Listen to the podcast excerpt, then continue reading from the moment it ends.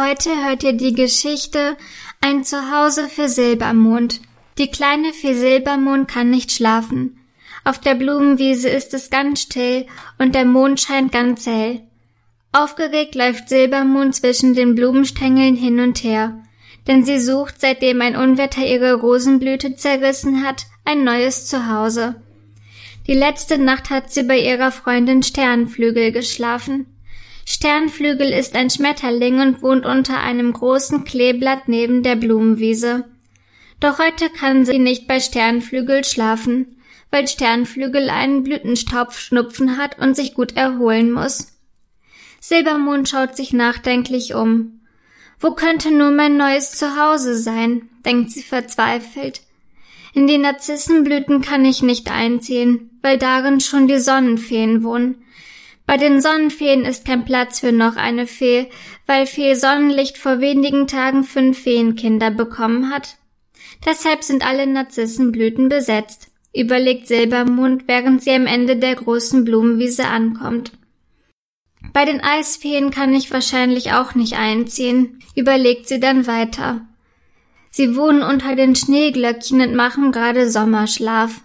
Bewundernd schaut Silbermond zu den Schneeglöckchen, die in dem Mondschein weiß leuchten. Betrübt geht sie zu dem Teich neben der Blumenwiese und setzt sich auf einen Stein am Ufer. Der Mond spiegelt sich auf der klaren Wasseroberfläche. Hier wohnen die Meerjungfrauen, murmelt Silbermond, während sie den Teichgräsern einige Grillen zirpen hört. Wenn ich doch ein Zuhause hätte, fängt Silbermond an zu träumen. Ein ganz schönes, vielleicht in einer ganz großen Blumenblüte oder hinter einem Wasserfall in einer kleinen Höhle.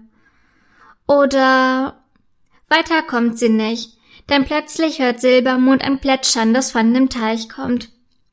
Erschrocken schaut sie auf die Wasseroberfläche, auf der ein kleines süßes Meerjungfrauenkind treibt. Hallo, wer bist du? fragt es aufgeregt. Ich, bin Silbermond, stammelt Silbermond. Schöner Name, entgegnete es. Ich bin Rosenflosse, erzählt es weiter in seiner hohen, piepsigen Stimme.